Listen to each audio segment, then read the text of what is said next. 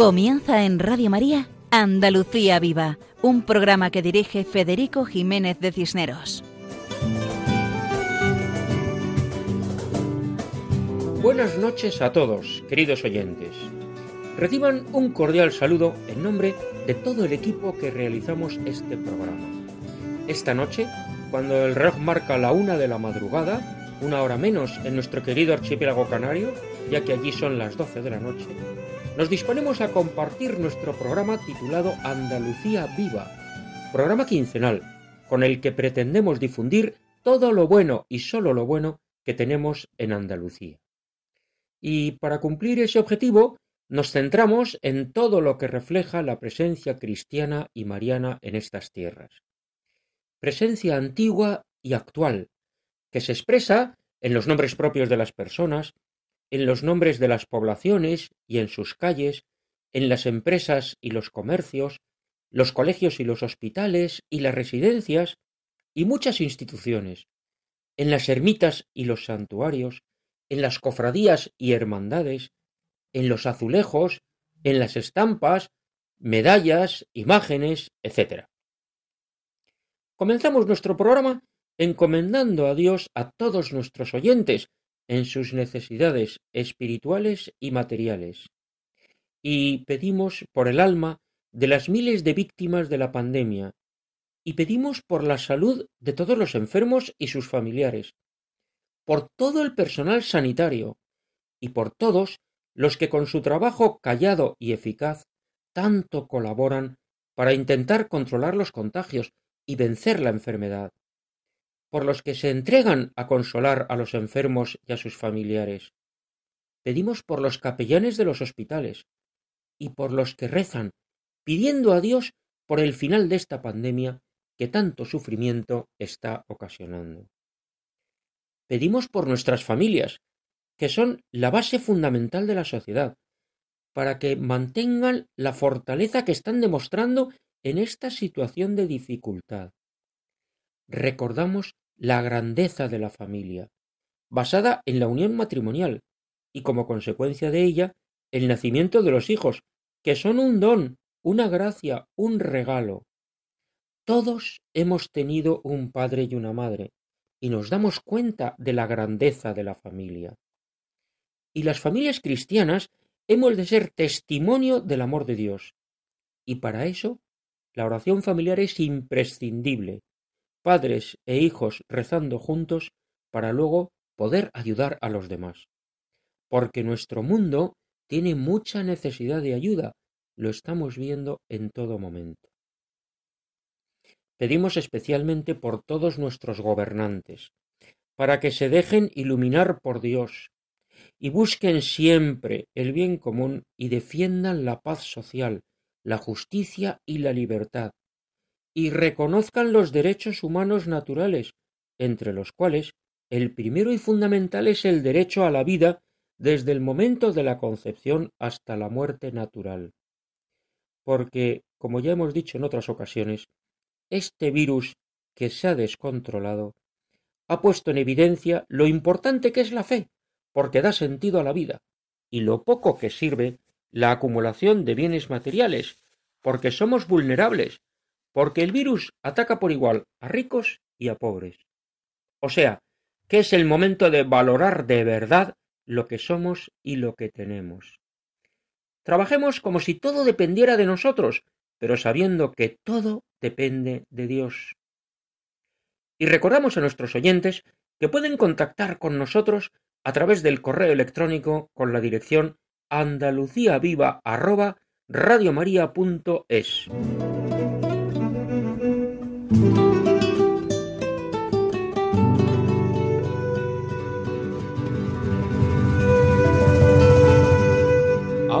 vamos a ver el contenido de nuestro programa de hoy.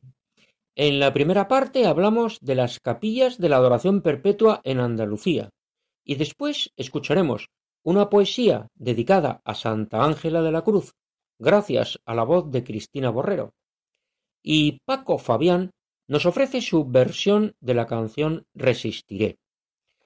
La segunda parte la dedicamos a San Andrés Apóstol, porque hoy es día 30 de noviembre, y es el día de su fiesta.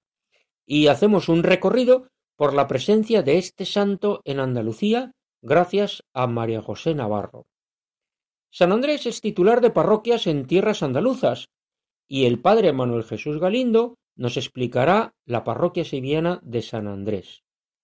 Juan Jurado nos acerca a la población cordobesa de Montilla, donde se encuentra el Obrador de San Andrés.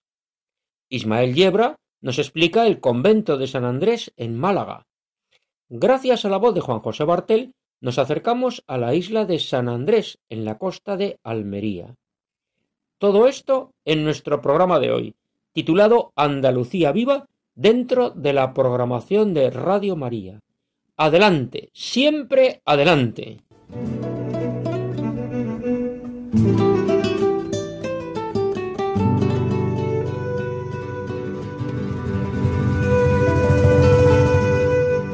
Comenzamos nuestro programa hablando de las capillas de la adoración eucarística perpetua, capillas abiertas día y noche para facilitar la adoración a Jesús sacramentado.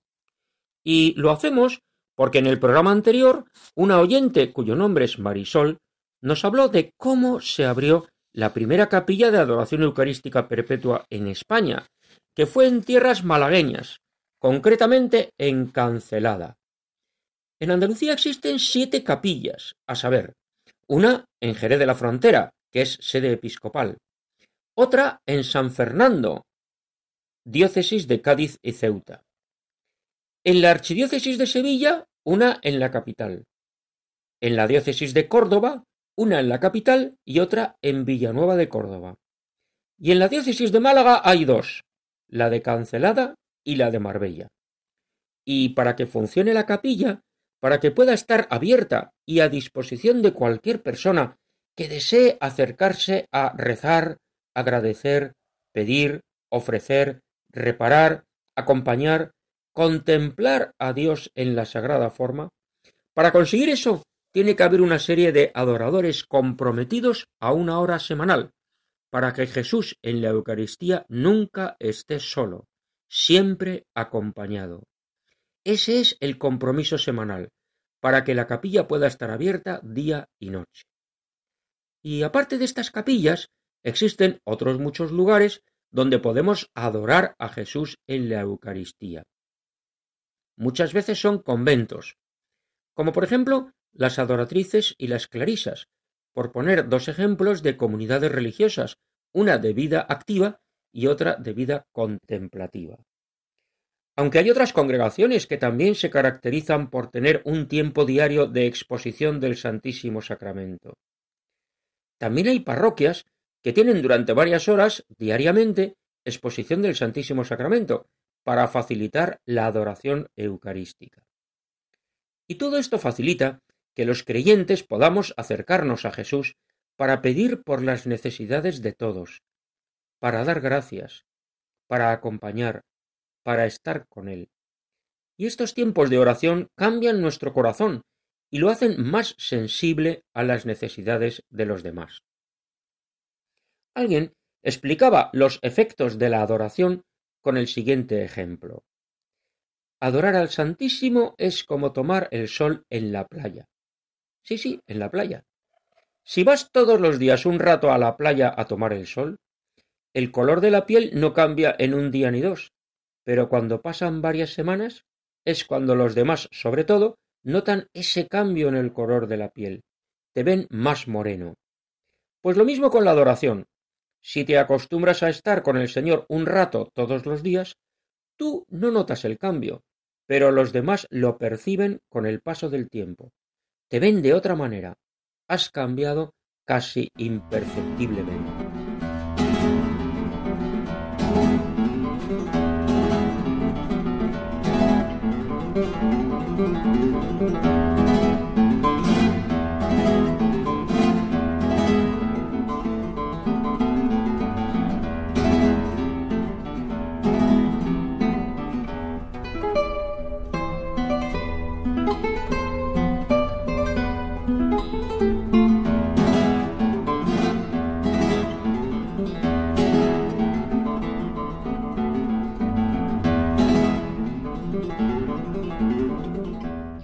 Estos acordes musicales nos acercan al momento de la poesía. Esta sección está dedicada a los poetas andaluces y a las poesías de tema andaluz. Cristina Borrero nos introduce al poema de hoy y lo declama. Adelante, Cristina. Francisco Reyes Minagorre nace en Córdoba en 1967 y después de vivir unos años en Las Palmas de Gran Canaria, recaló en Sevilla donde reside en la actualidad. Educado en los jesuitas, desde su infancia le gusta escribir relatos y poesía, especialmente de carácter espiritual por la profunda devoción que profesa al Sagrado Corazón de Jesús. Abogado desde hace casi 25 años, entre demandas y recursos, aprovecha los momentos de descanso para cultivar su gran pasión, la poesía. Sor Ángela de la Cruz, como a él le gusta llamarla, llegó a su vida no hace muchos años, pero desde entonces son muchos los poemas que le ha dedicado a esta santa, entre ellos el milagro de Sor Ángela de la Cruz. Nació el día que le tocaba morir, cuando en el cielo ya la esperaban y en la tierra se le lloraba al son de unos rezos devotos a una santa con nombre de ángel milagrosa y sevillana. Qué regalo más grande convertir una vida casi perdida en un manantial de vidas eternamente agradecidas a una monja santa, bondadosa y sevillana.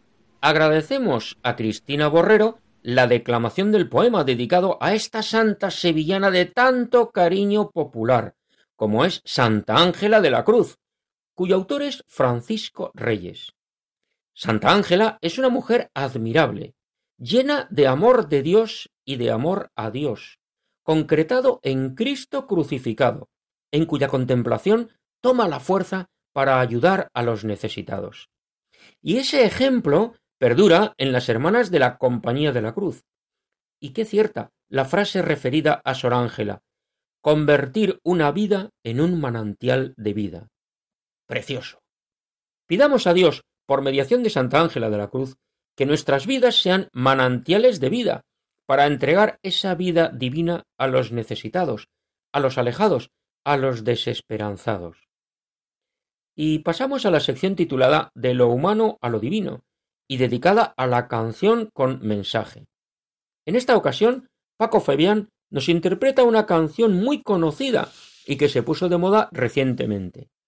Paco Fabián nos indica que esa canción adquiere un tono de esperanza y confianza, mucha esperanza, pero basada en la confianza en nuestro Padre Dios, que cuida para que no se caiga un cabello de nuestra cabeza sin que Él lo permita.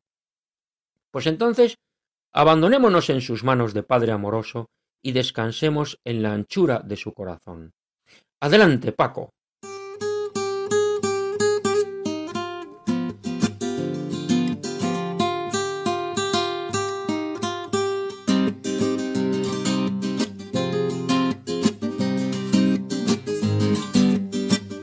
Apreciados amigos de Radio María, muy buenas noches.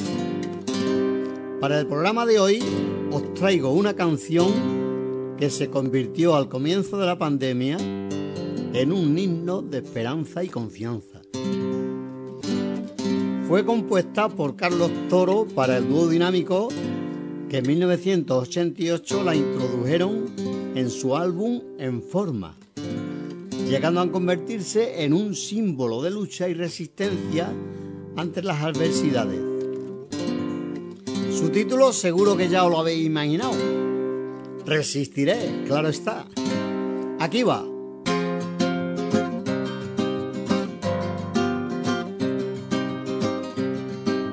Cuando pierda todas las partidas, cuando duerma con la soledad, cuando se me cierren las salidas, y la noche no me deje en paz. cuando sienta miedo del silencio, cuando cueste mantenerse en pie, cuando se revelen los recuerdos y me pongan contra la pared. Resistiré ergido frente a todos, me volveré de hierro para endurecer la piel. Y aunque los vientos de la vida soplen fuerte, soy como el junco que se dobla, pero siempre sigue en pie. Resistiré para seguir viviendo, soportaré los golpes y jamás me rendiré. Y aunque los sueños se me rompan en pedazos, resistiré, resistiré. Cuando el mundo pierda toda magia, cuando mi enemigo sea yo, cuando me apuñale la nostalgia y no reconozcan ni mi voz. Cuando me amenace la locura, cuando en mi moneda salga cruz, cuando el diablo pase la factura, o si alguna vez me faltas tú, resistiré erigido frente a todos, me volveré de hierro para endurecer la piel. Y aunque los vientos de la vida soplen fuerte, soy como el junco que se dobla, pero siempre sigue en pie. Resistiré para seguir viviendo, soportaré los golpes y jamás me rendiré. Y aunque los sueños se me rompan en pedazos, resistiré, resistiré. Agradecemos a Paco Fabián la interpretación de la canción Resistiré y su invitación a hacerlo con esperanza y confianza. Ciertamente es un símbolo de lucha ante las adversidades.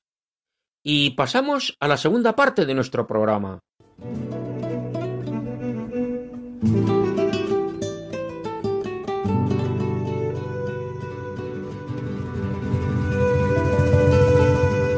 Estamos en la fiesta de San Andrés Apóstol, el último día del mes de noviembre, ese mes que comienza con la fiesta de todos los santos y acaba con la del apóstol San Andrés. Era hermano de San Pedro y tiene gran veneración tanto en Oriente como en Occidente. Es un santo muy popular, con numerosos refranes propios, entre los cuales mencionamos algunos. El primero, referente al tiempo, para decir que llega el frío en esta fecha. Por San Andrés invierno es. Por San Andrés invierno es. Para avisar de que viene el frío. El segundo es. Por San Andrés todo el tiempo de noche es. Por San Andrés todo el tiempo de noche es. Porque cada vez el día es más corto y las noches más largas. Y el tercero es un refrán referido al vino. Por San Andrés el vino nuevo añejo es. Por San Andrés el vino nuevo añejo es. Y nos cuentan que muchos pueblos el día de San Andrés prueban el vino nuevo para comprobar que ya está en su punto.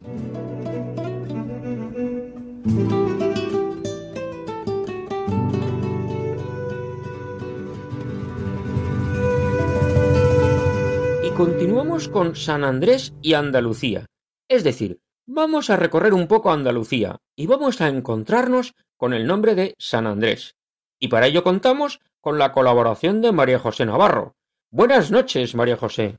Buenas noches, Federico, y un saludo de corazón para todos nuestros oyentes. Pues como dices, el apóstol San Andrés está presente en Andalucía. Eh, comenzamos con lugares donde encontramos su nombre. Tenemos una isla de San Andrés en la costa almeriense que precisamente comenta en este programa Juan José Bartel en la sección dedicada a los lugares andaluces con nombre cristiano. También tenemos una mina de San Andrés que se encuentra en la provincia de Córdoba, en el municipio de Espiel. Es una mina de la que se extraían minerales de plomo y que tuvo su importancia en su momento.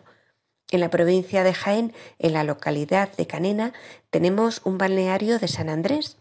Canena se encuentra muy cerca de Baeza y de Úbeda, que son dos ciudades preciosas, renacentistas, ambas declaradas Patrimonio de la Humanidad, y en Canena destaca un castillo-palacio imponente. ¡Qué interesante! O sea, que tenemos una isla de San Andrés en Almería, una mina de San Andrés en Córdoba, un balneario de San Andrés en Jaén. Vemos que este santo está presente en toda Andalucía, porque imaginamos que hay algunas iglesias que tienen su nombre. Efectivamente, en Almería, por ejemplo, tenemos una iglesia con ese nombre en la localidad de Fondón. En Jaén tenemos la Santa Capilla de San Andrés en la capital, de la cual tendremos que hablar porque tiene una historia preciosa y otra dedicada al mismo apóstol en Baeza. En Granada tenemos la iglesia de San Andrés que es de estilo mudéjar. En Córdoba tenemos una interesante parroquia de San Andrés que data de los tiempos de la Reconquista. En Sevilla es igualmente famosa la iglesia de San Andrés que nos explica esta noche su párroco, el padre Manuel Jesús Galindo. En la diócesis de Huelva destaca la iglesia de San Andrés en el municipio de Encinasola. En Jerez de la Frontera también hay una iglesia dedicada a San Andrés. En Málaga hemos localizado alguna iglesia con ese nombre en pueblos diversos y el convento de San Andrés en el centro de la capital que nos explica Ismael Yebra en este mismo programa. Y aprovecho para decir que además de ese interesante convento de San Andrés que se encuentra, como bien has dicho, en el centro de Málaga, hay un monasterio de San Andrés en Marchena, que eso es diócesis de Sevilla, monasterio de religiosas mercedarias descalzas famoso por sus exquisitos dulces que venden durante todo el año, pero especialmente en Navidad. Todos sabemos lo ricos que están los dulces conventuales, principalmente porque utilizan recetas tradicionales y materias primas naturales y de calidad. Pero yo pienso que además a esa receta y esos ingredientes le añaden algo esencial, que es el amor y el cariño con el que lo fabrican. Bueno, bueno, que a pesar de estas horas, seguro que a nuestros oyentes les apetece probarlos. ¡Ay, qué buenos están! Pues volviendo a otras presencias del nombre de San Andrés, hablamos de colegios y residencias. Precisamente el Colegio Capilla de San Andrés en Jaén es el más antiguo de Andalucía con 500 años de existencia. Y en la provincia de Granada hay un colegio de San Andrés en Montejícar, por citar alguno más. Además, en cuanto a residencias de ancianos, son conocidas la de San Andrés de los Hermanos de San Juan de Dios en Córdoba y el Asilo de San Andrés de las Hijas de la Caridad en Lebrija, en la diócesis de Sevilla. Y si pasamos a algo más prosaico, tenemos la playa de San Andrés en la ciudad de Málaga y también establecimientos con ese nombre, de los cuales destacamos la cooperativa panadera San Andrés en Baeza, en Jaén y el Obrador San Andrés en Montilla, Córdoba. Por cierto, que este obrador en Montilla lo explica en unos minutos Juan Jurado. Cierto. Qué bueno todo lo que has contado, María José, porque así conocemos mejor Andalucía, sus hombres y sus tierras, y vemos que es real esa presencia cristiana que encontramos en los cuatro puntos cardinales. Muchas gracias por tu colaboración y hasta la próxima ocasión. Lo mismo digo, muchas gracias y un saludo para todos nuestros oyentes.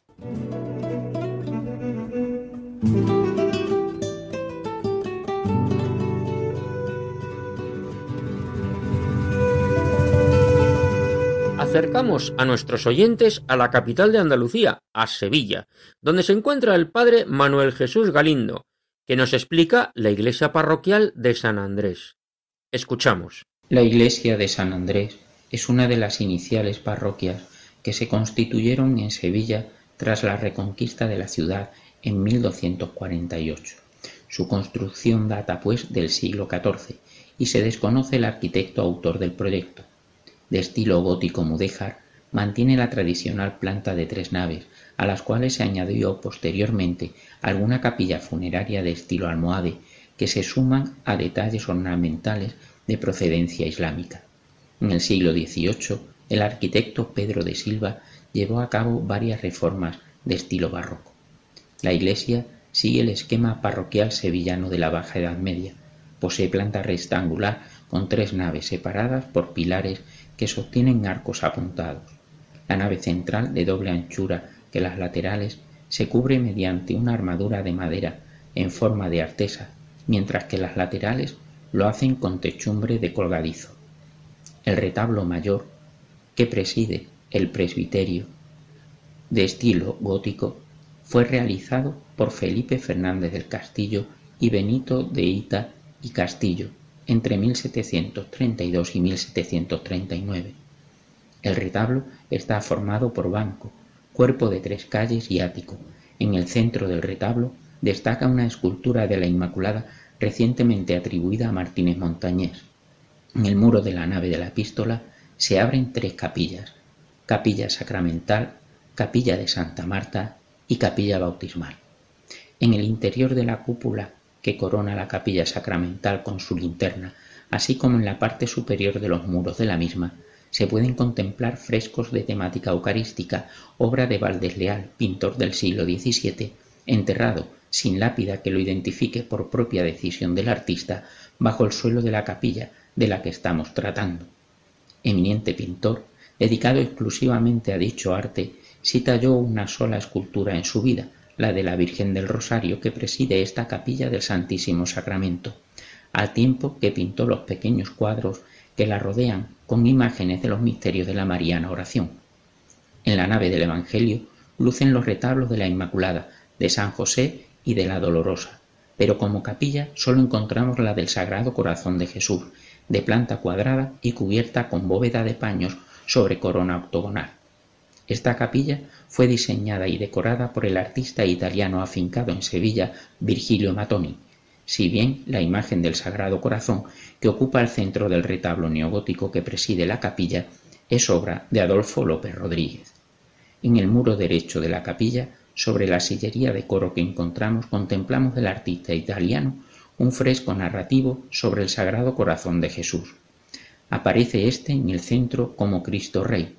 A la derecha de quien observa la obra está de rodillas, dirigiendo su atención al Salvador, Santa Margarita María de la Coque, religiosa de la Orden de la Visitación, a quien se le apareció el Señor mostrándole su divino corazón, herido por nuestros pecados en parelemonial en 1675 y pidiendo el establecimiento de una fiesta para reparar por tantas ofensas que padece por nuestros pecados.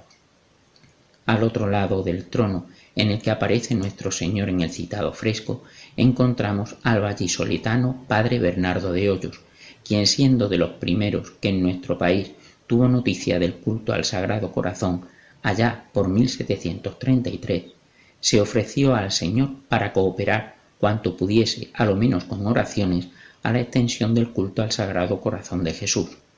Bajo las tres figuras del fresco aparecen en letra gótica las palabras de consuelo que nuestro Señor dirigió al Padre Hoyos en la capilla del colegio jesuita en que residía.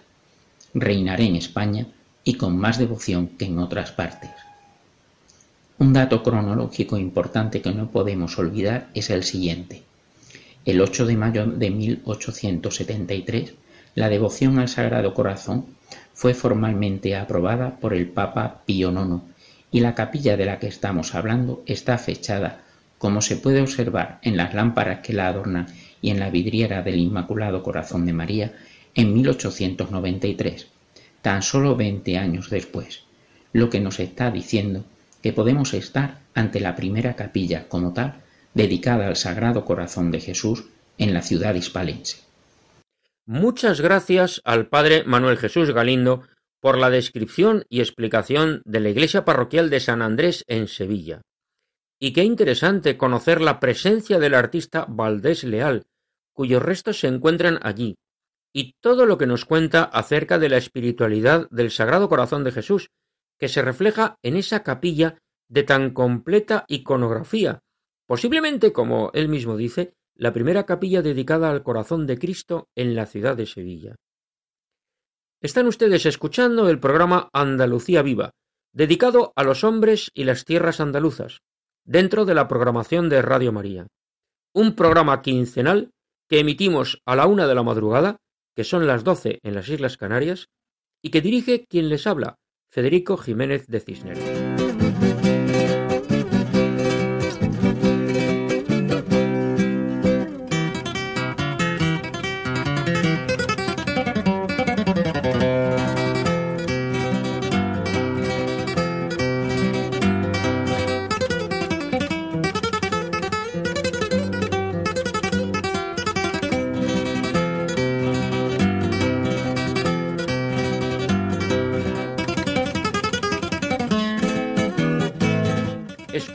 Estos acordes musicales que nos dan entrada a la sección titulada Con nombre propio, dedicada a las cooperativas y empresas agroalimentarias andaluzas con nombre cristiano, sección que dirige Juan Jurado.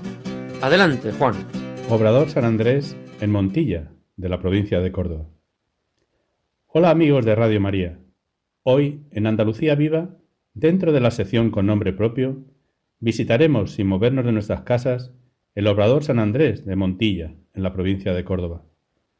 Viajando por el interior de Andalucía, he observado que las empresas y cooperativas agroalimentarias de nuestra tierra andaluza a menudo llevan en su denominación social el nombre de nuestro Señor, de alguna advocación de la Virgen o de algún santo, como hoy San Andrés. Siempre que veo esos rótulos con estos nombres propios, automáticamente me surge la reflexión sobre el sentido trascendente de nuestra vida ordinaria. Con nuestro trabajo, fuera o dentro del hogar, a lo largo de nuestra vida terrenal vamos sembrando, y la cosecha la recogeremos algún día en la vida eterna.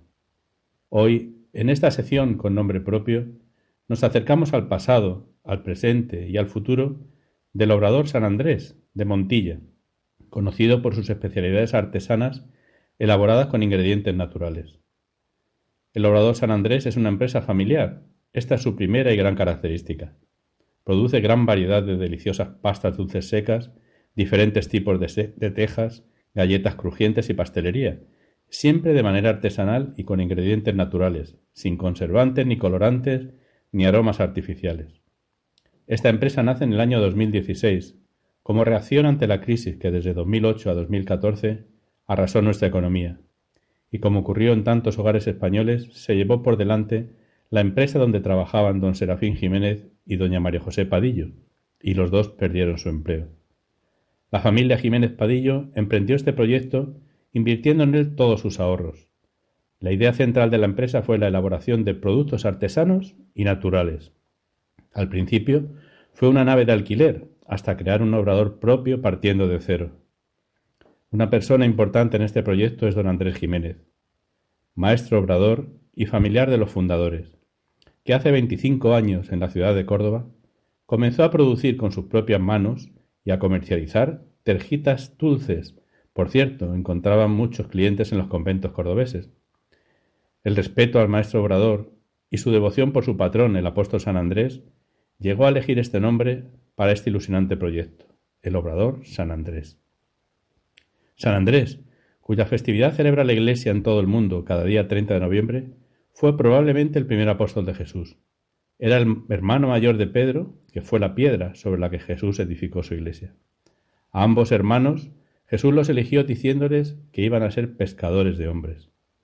La tradición nos dice que San Andrés murió en una cruz en forma de aspa, por decisión del procónsul romano Egea, en venganza por la conversión al cristianismo de su esposa Maximila y por negarse a adorar a los dioses paganos.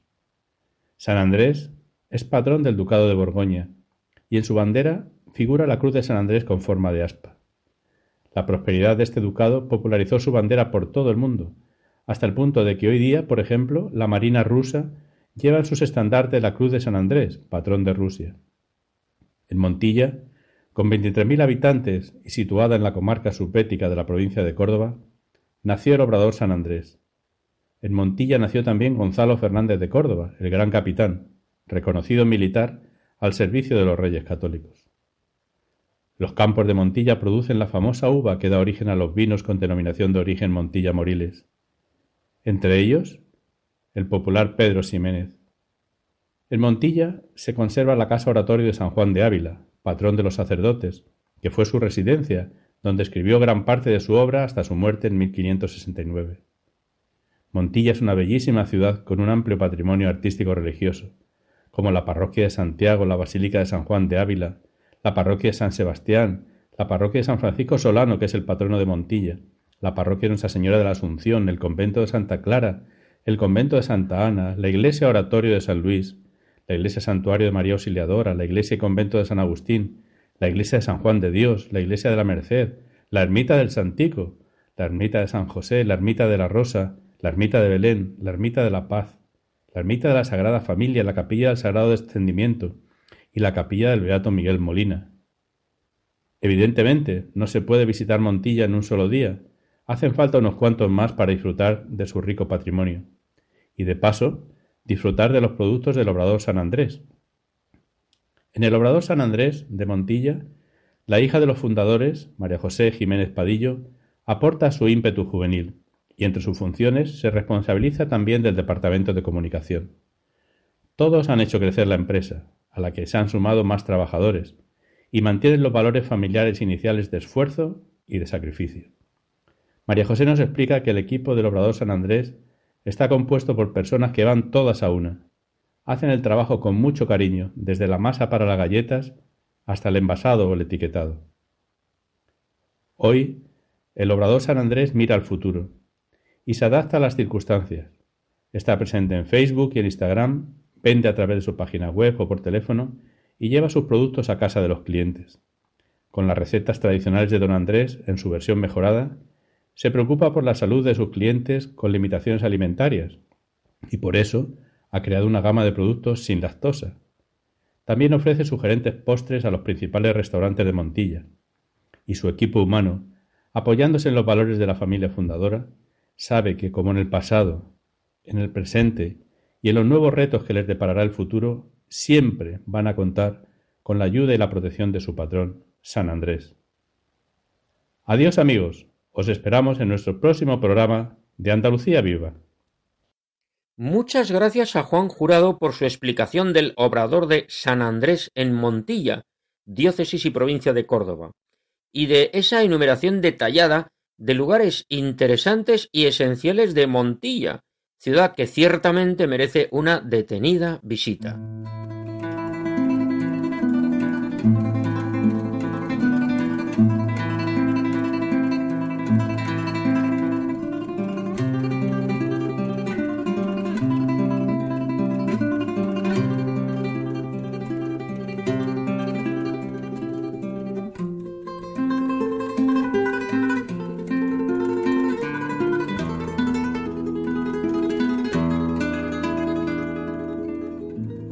Estos acordes nos introducen a la sección Al otro lado del torno, dedicada a los conventos y monasterios.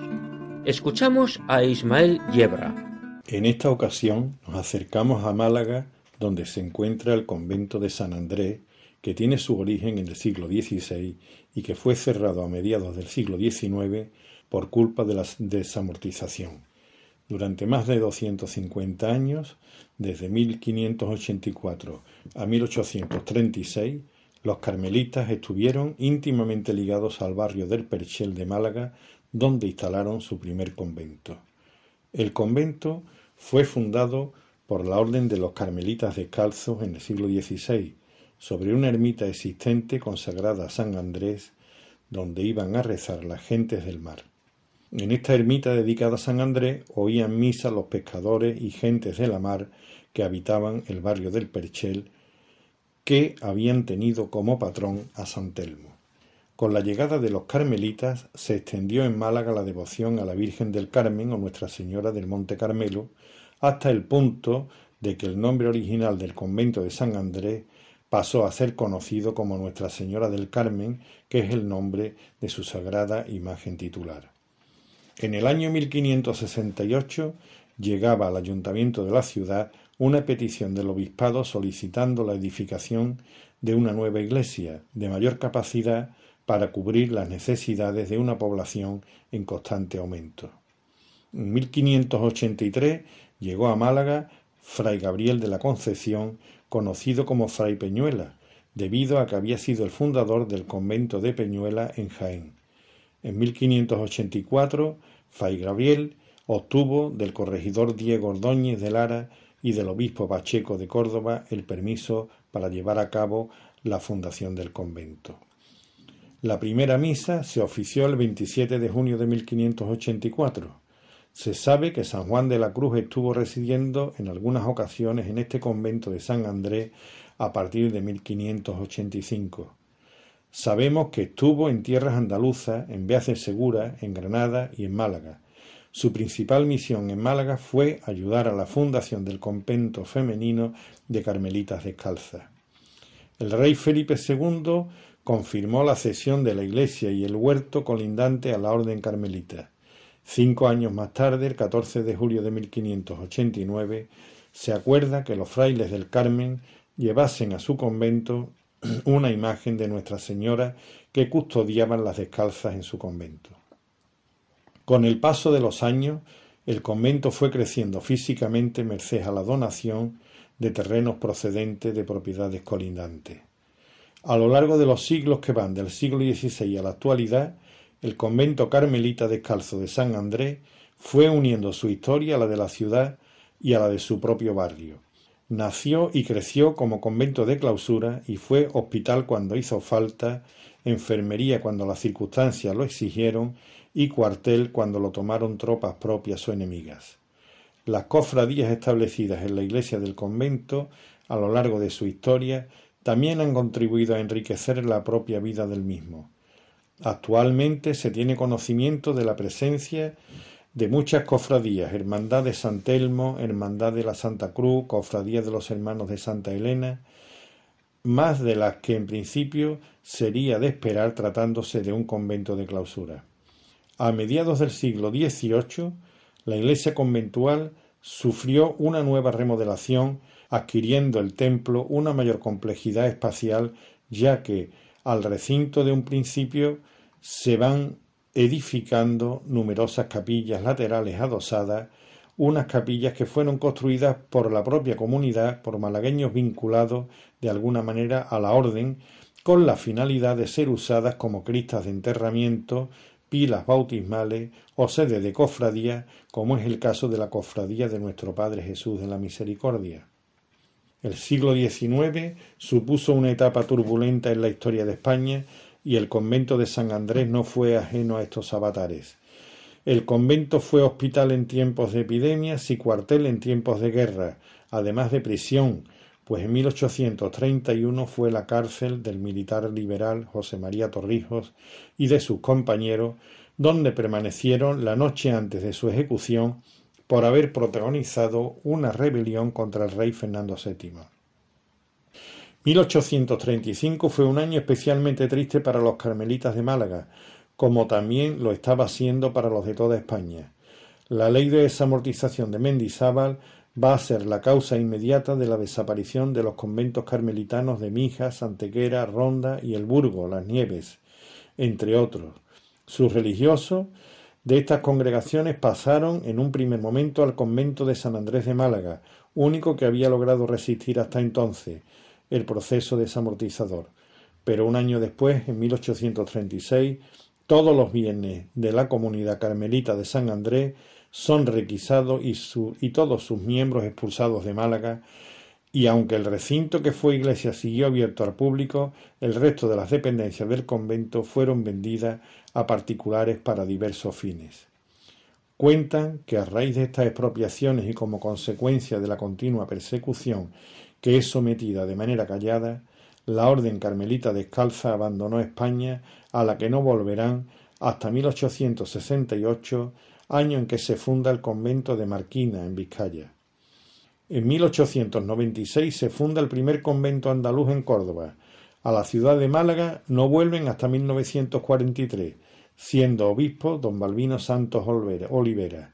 A partir de este año se encarga sucesivamente de la atención religiosa de las parroquias de San Pablo, del Puerto de la Torre, de la Purísima en Gamarra y de San Rafael, que posteriormente cambia su nombre por el de Stella Maris, situada en la Alameda principal y donde actualmente permanece la orden. Al convento de San Andrés sufrió un notable deterioro por su abandono a pesar de haber sido declarado bien de interés cultural en el 2001. Algunas organizaciones naturales, culturales, reclamaron a las autoridades la restauración y consolidación de este edificio. Así, en el año 2009 se iniciaron los trabajos de escombro para una posterior rehabilitación parcial del edificio. En estas intervenciones se encontraron diversos elementos arquitectónicos como las mesas de piedra sobre las que solían comer los frailes, y poco a poco se ha llevado a cabo la restauración aunque curiosamente la mayor parte de los usos que se, barajaban para el edificio no coinciden con la finalidad religiosa para la cual fue construido. Se propuso que fuera un centro de interpretación de Torrijos o un museo de arquitectura y diseño moderno, la Fundación Carnaval de Málaga o la Biblioteca Jorge Guillén, etc. Finalmente, está previsto que una parte sea la sede de la Archicofradía de Nuestra Señora del Carmen con la que de alguna manera recupera su destino original. Y con esto acabamos la explicación histórica del convento malagueño de San Andrés y nos despedimos hasta otra ocasión. Muchas gracias a Ismael Yebra por su completa explicación del convento de San Andrés de Málaga, con esa interesante historia y su permanencia actual en la devoción a la Virgen del Carmen, que es una extraordinaria y popular devoción que aquí en Andalucía está doblemente arraigada. Y digo lo de doblemente porque la palabra Carmen en Granada hace referencia a jardín. Y como alguno dice por aquí, la Virgen María es Madre de Dios y Madre de todos los hombres, y también jardín, el más bello jardín.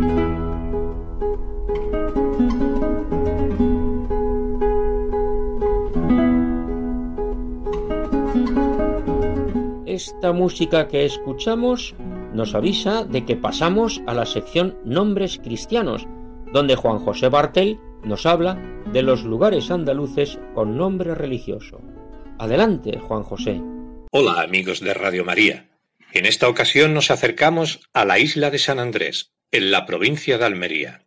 La isla de San Andrés es una pequeña isla del mar Mediterráneo, perteneciente al término municipal de Carboneras, situada en la costa mediterránea de la provincia de Almería.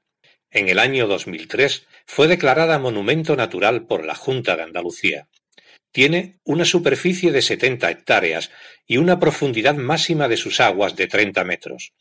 En realidad, la isla de San Andrés está formada por dos islotes llamados Isla Grande e Isla Chica de origen volcánico que se encuentran a unos 400 metros de la playa de la Puntica, colindante con el Parque Natural del Cabo de Gata Níjar.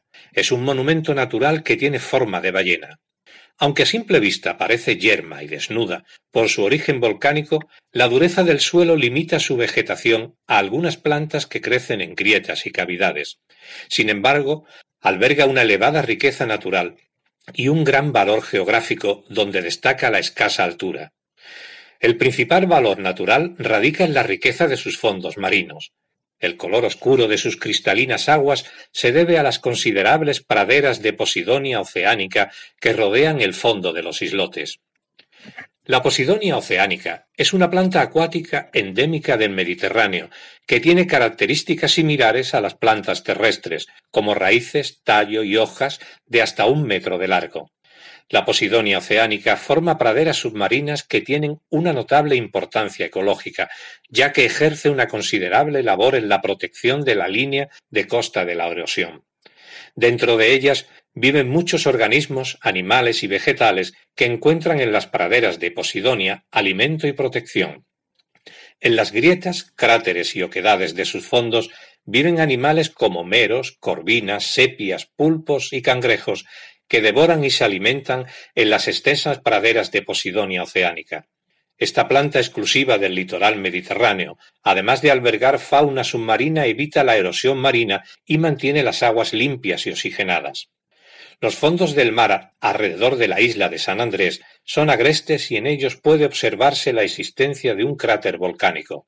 Existen gran cantidad de grutas y grietas en las paredes rocosas que dan cabida a una gran variedad de especies marinas típicas del Mediterráneo. Muchas aves marinas, como las gaviotas, aprovechan la abundancia de peces. La vegetación en la superficie de los islotes es escasa y está ligada a la flora costera. La isla de San Andrés es un lugar excepcional para el buceo deportivo, se necesita autorización, que alberga además una necrópolis hispano-musulmana del siglo XV que le imprime un elevado interés patrimonial y cultural.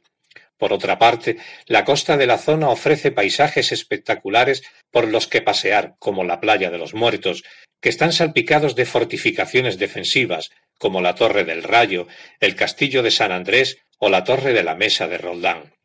En sus alrededores se encuentra el Parque Natural de Cabo de Gata, que fue el primero de Andalucía de condiciones marino-terrestres en ser declarado como tal, y se encuentra ubicado también dentro de la localidad de Carboneras. Por del Decreto 250 de 2003, de 9 de septiembre, el Consejo de, Gobierno de la Junta de Andalucía decidió declarar la isla de San Andrés como monumento natural. Carboneras es uno de los municipios almerienses con mayor tradición pesquera y turística, destacando la práctica de deportes acuáticos como la vela o el submarinismo. Dicen que el nombre de Carboneras viene de que hace algunos siglos existían árboles en abundancia en los montes que rodean la población actual y aprovecharon esto para construir unos hornos de donde se obtenía carbón vegetal. El patrón de Carboneras es San Antonio, aunque la devoción a San Andrés se expresó en una capilla construida a comienzos del siglo XIX. Las fiestas patronales se celebran en torno al día 13 de junio, en honor de San Antonio de Padua, Además de las tradicionales verbenas y atracciones de feria, las fiestas destacan por la celebración de los moros y cristianos, con vistosos desfiles y representación de las batallas en los entornos de la playa y del castillo de San Andrés. En junio tiene lugar la tradicional fiesta de la noche de San Juan, con numerosas hogueras y moragas distribuidas por toda la playa. A mediados de agosto, la fiesta del pescador culmina con una tradicional procesión marinera por el litoral y una gran sardinada popular. Las fiestas populares también tienen su atractivo en las pedanías del interior, en torno a San José el 19 de marzo, las Cruces de Mayo, la Virgen de la Cabeza y San Francisco de Asís en 4 de octubre. La parroquia está bajo la advocación de San Antonio de Padua y es un templo que data del siglo XVIII, aunque sufrió graves daños durante los años treinta del siglo XX, fue reconstruida a mediados de este siglo XX. La iglesia consta de tres naves, una central y dos laterales. En su nuevo retablo de mármol, en el altar mayor, se encuentra en el centro la imagen del Señor resucitado, acompañado a derecha e izquierda por la Virgen del Carmen y por San Antonio. Su torre campanario contiene dos campanas con nombres muy singulares como Inmaculada Concepción y Virgen del Carmen.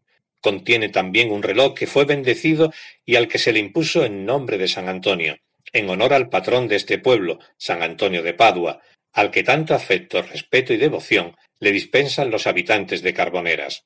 Y con esto nos despedimos por esta ocasión, después de hablar de la isla de San Andrés frente al municipio de Carboneras, en la provincia y diócesis de Almería.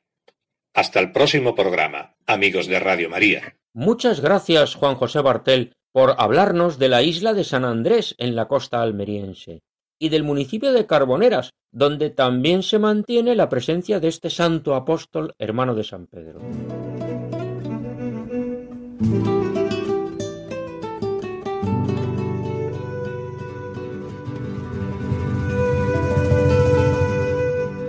Hemos recibido una preciosa estampa que nos envía un oyente desde tierras murcianas, su nombre es Gavino, al que agradecemos el detalle, una estampa de la Santa Veracruz de Caravaca.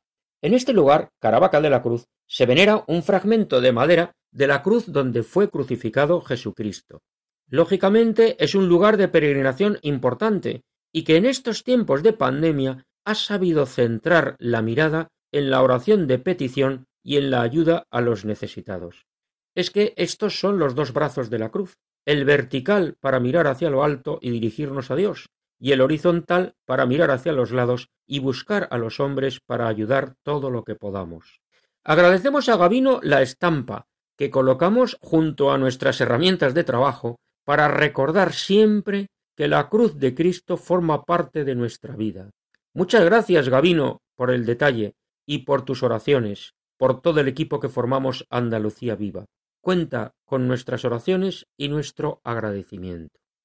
Queridos oyentes, con esto llegamos al final del programa de hoy. Repetimos nuestro correo electrónico para que puedan comunicarse con nosotros. Pueden escribirnos a la siguiente dirección andaluciaviva@radiomaria.es y les contestaremos con mucho gusto.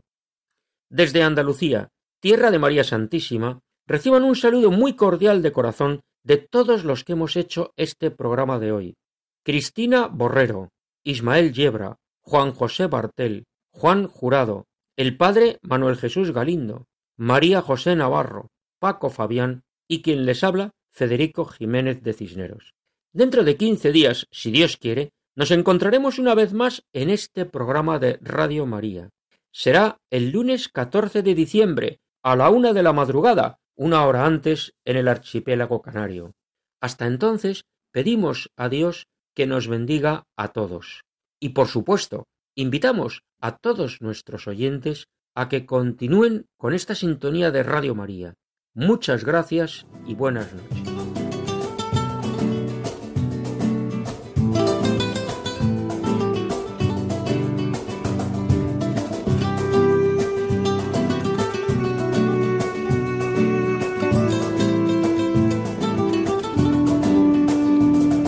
Han escuchado en Radio María Andalucía Viva, un programa dirigido por Federico Jiménez de Cisneros.